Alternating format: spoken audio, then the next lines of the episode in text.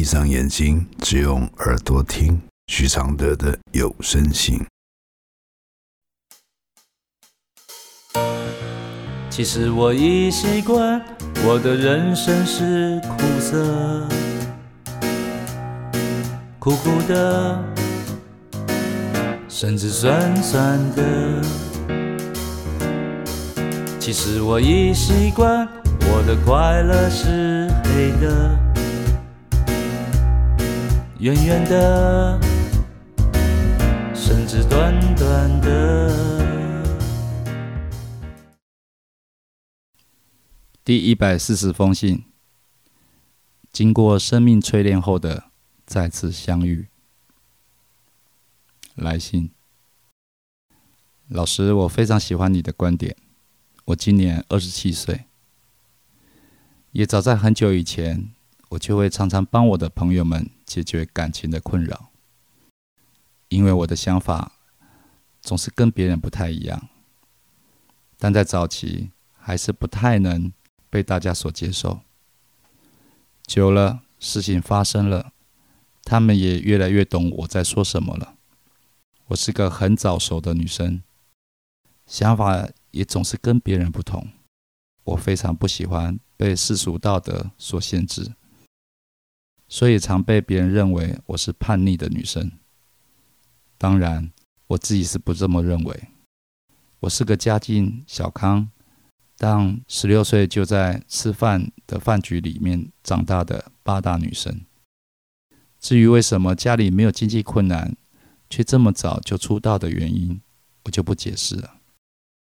我最近很迷惘，因为我虽然身在八大行业，但也许我家家境无忧的关系，我从不懂得从人身上拿钱，或是从客人拿钱砸我，我就会答应。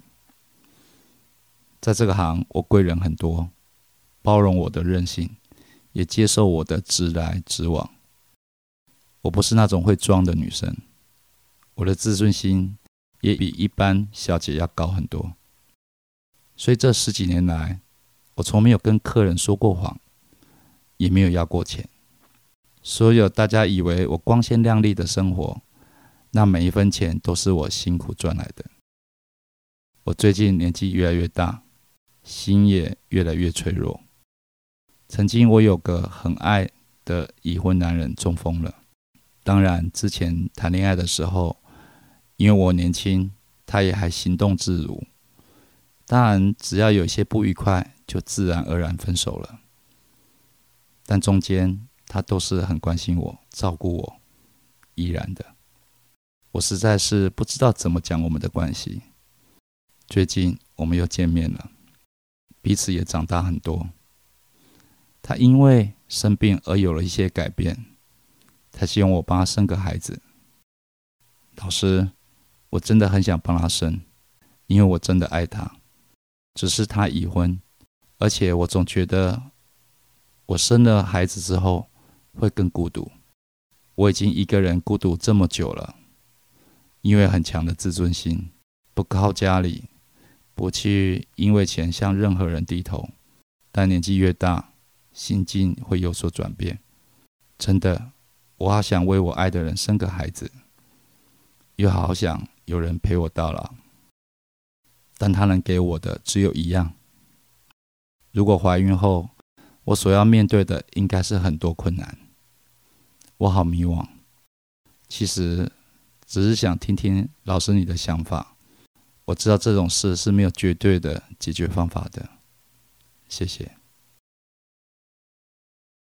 我的回复是：经过生命的淬炼后的再度相遇，你们看中的将不只是爱了，是雨后的彩虹，也是更出世的入世。也许不一样的心境会产生不一样的期盼。当你从一整年离家谋生，又经历千山万水，相信再度回家的感受和看到亲人的感动是全新的心境。这就是转折，生命的转折。你才有了这样的疑惑。你惊讶的不是该不该为他生孩子，你的个性向来只为自己，所以你才不拿客人的钱，不卖自己的情。这是你的引以为傲。所以你只想为自己爱的人生孩子，但你又怕他不能陪你到老。你的傲气不只是傲气，也是聪明。你很清楚，真心是最有利的价值。要持续这个价值，就不能贱卖。你要勾引他们的兴趣，不是烧光他们的兴趣。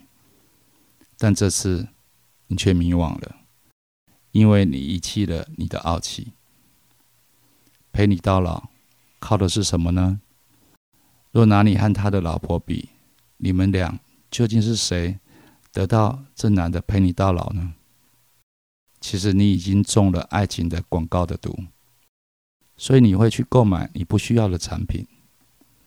这是某些传统思维给人的梦幻愿景，好像人就该有一个人依赖到老才是温馨的幸福。你深深的疑惑就是为了这个广告。谁又比你更知道这到老前的旅程？常常会缺席，而他就是在他和老婆缺席的情况下遇到你。这样的偶尔的缺席，你能接受吗？即使他现在已中风，但你能相信他，你就能怀疑他。只是如果他够替你想，他应该把你当女儿般有更高的期待，应该鼓励你有更如你所愿的追求。他毕竟在生理上和法律上不太容易陪你到老。他这样的恳求你，只能说是人在病状时特有的软弱和自私。不过别担心，你不会帮他生孩子的。你只是因为他的这个突然的请求，而转身去做一个你想要的幸福的梦而已。谢谢赖思雨支持录制这封信。谢谢。其实我已习惯，我的人生是苦涩，苦苦的，甚至酸酸的。其实我已习惯，我的快乐是黑的，远远的。甚至短短的，像一杯黑咖啡，不加糖的纯粹，总是一夜没睡，也能醒着书写。如果我是你的一杯咖啡，如果能和你的寂寞配对，不对，不不是什么都扯上完美。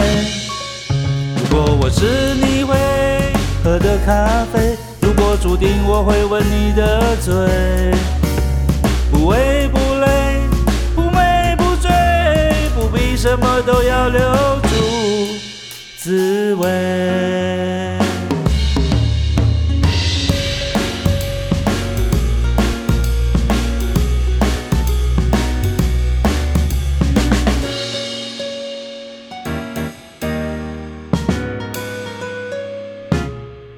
其实我已习惯，我的现在是你的，悄悄的，甚至冷冷的。其实我已习惯，我的爱情是空的，虚幻的，甚至真实的。像一杯黑咖啡，不加糖的纯粹，总是一夜没睡，也能醒着书写。如果我是最后一杯咖啡，如果每一次的爱都是约，不言不盼，不喝不醉，不必什么都不能没睡。如果我是一杯新的咖啡，如果相遇可以无言以对。不言不语，不笑不问，不是什么都要不留余味。